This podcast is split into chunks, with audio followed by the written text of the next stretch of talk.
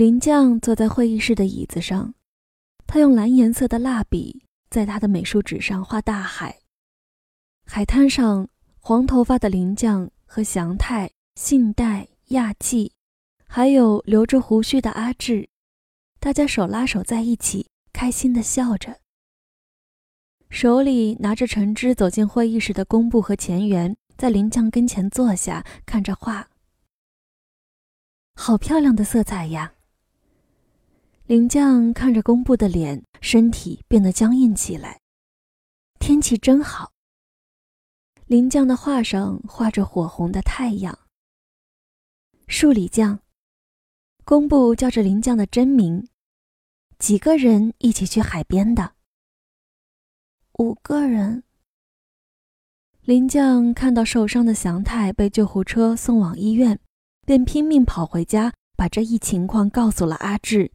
赶到医院的阿志将自己的名字和地址告诉了守在祥太身边的警官。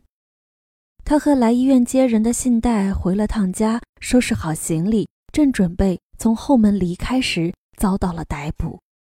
听好了，有人问奶奶的事，一定要说不知道。收拾行李时，阿志吩咐林将，林将记住了阿志交代的话。大家都玩些什么呢？前员问林将：“跳水，玩跳水呀？”南景笑了，好像在说玩的很开心吧。这时候奶奶不在吗？女警官问，说话语气像保育员的老师那么温柔，可她的眼睛没有笑。林将嘴巴闭成一条线，似乎在心里下决心。不能松口，他不再看女警官的脸。一家人在不同的房间接受调查。被逮捕时，阿志穿着廉价的蓝色夏威夷衫，只有出门游玩时才穿的衬衫，和这种严肃的场合极不相称。不是，不是诱拐，看到他饿得不行，信代就带他回家了，不是强迫的。那是什么时候？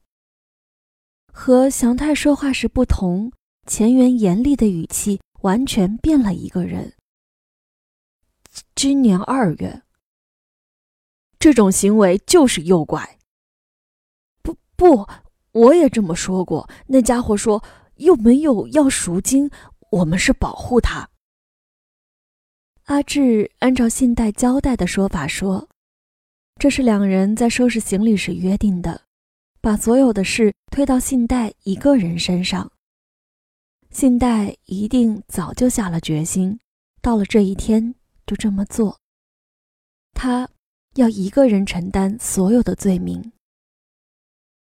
柴田家一家六口人生活的房子外面围上了蓝色塑料布，警察对里面进行了实地搜查。黄色警示带外面挤满了看热闹的人，周围高层住宅楼里的人站在阳台上，像俯视水底一样向那栋房子张望。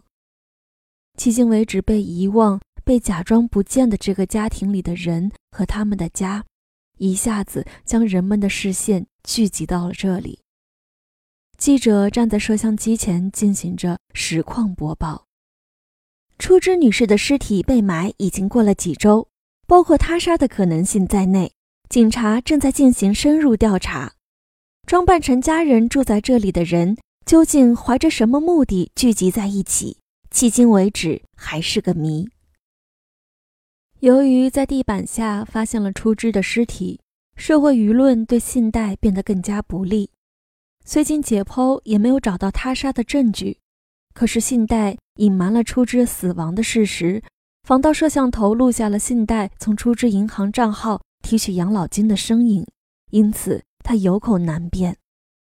对信贷而言，无论是诱拐、遗弃尸体，还是骗取养老金，他一开始便没有打算把责任推给别人或隐瞒什么，所以一被问到，他就说出了所有的一切。但从公布的角度来看，信贷的态度。完全是在抵赖。你的意思是你一个人干的？是的，花和埋都是一个人。对，全部是我一个人干的。遗弃尸体是很重的罪名，你知道吗？没有遗弃。怎么不是遗弃？是我捡回的。我捡回了别人遗弃的东西，遗弃者另有其人，不是吗？你说我们究竟遗弃了谁？我们和被儿子夫妇抛弃的初枝一起生活，让没有去处的亚季住在一起，保护了祥太和林将。如果放任不管的话，他们有可能就不在这个世上了。如果说这是犯罪的话，那么，遗弃他们的人，不是更加罪孽深重吗？信代直视公部，反正你也不懂。信代心里说：“林将说过自己想回去吗？”信代无法掩饰自己的忧虑，他当然想过，自己收留的林将会回到亲生母亲的身边，但一旦成为现实，他的内心。充满女儿被人夺走的痛苦。是树里，工部没有忘记纠正名字，必须让现代明白，现实中并不存在名叫林的女孩。工部想，不可能想回去，那孩子。现代似乎并没有接受眼前的事实，孩子需要母亲。那只是你的一厢情愿吧。把孩子生下来，就算是母亲了。不生的话，不是更做不了母亲吗？我理解你不能生孩子的痛苦，羡慕别人，所以诱拐。也许是仇恨吧。对母亲，信代说起过自己的母亲。就因为有了生育这一事实，便戴上了母亲的面具，控制女儿的人生，最后抛弃了自己。信代恨他。公布意识到是自己心中的母亲无法原谅眼前的这个女人。两个孩子怎么称呼你？公布的话里分明带着刺儿。信代沉默着。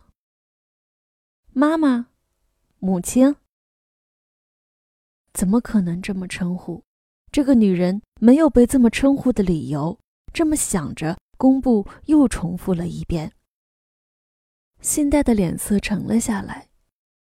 这种事没什么大不了，自己对祥太这么说过，但是被工部这么一问，与那时完全不同的感觉涌上心头。那个时候，我的确是母亲。信代想起在浴室里看到对方的疤痕时，触摸在上面的指尖，点燃衣服时两人的相拥，那个孩子流着泪水的眼睛，在海滩上牵着的那只小手。我没有生育过那个孩子，但是，我是他的母亲。然而，不会再有被那个孩子喊妈妈、喊母亲的时候了。当信代明白了这一切时，泪水夺眶而出，他怎么都无法止住眼泪。信代用手拢住头发，仰天长叹，他的嘴唇在颤抖。哪怕一次也行，多想听到他喊。妈妈，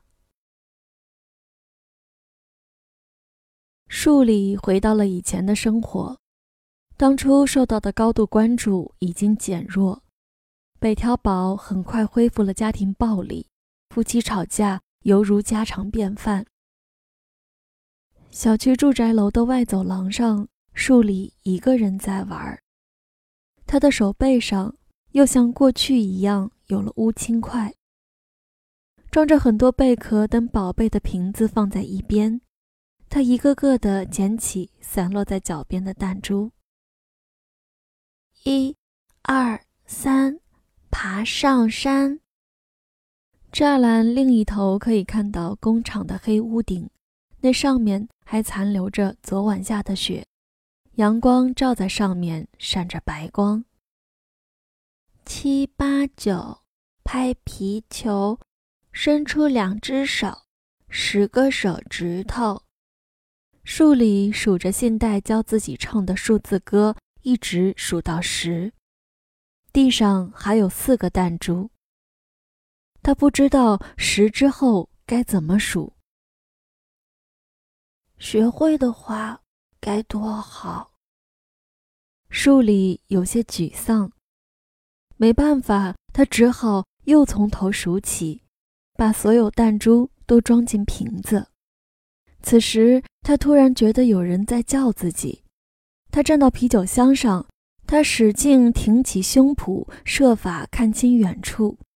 树里抓在栏杆上的双手冰冷冰冷的。小雪人堆在垃圾场的边上，他觉得有人跑进的脚步声，于是将身体。探出栏杆，他的目光似乎被什么东西吸引住了，双手紧紧握住栏杆，重重吸了一口气。是什么人的听不出来在说什么的声音，在冬天云层密布的天空中回荡。那个声音在喊着，在高声的喊着。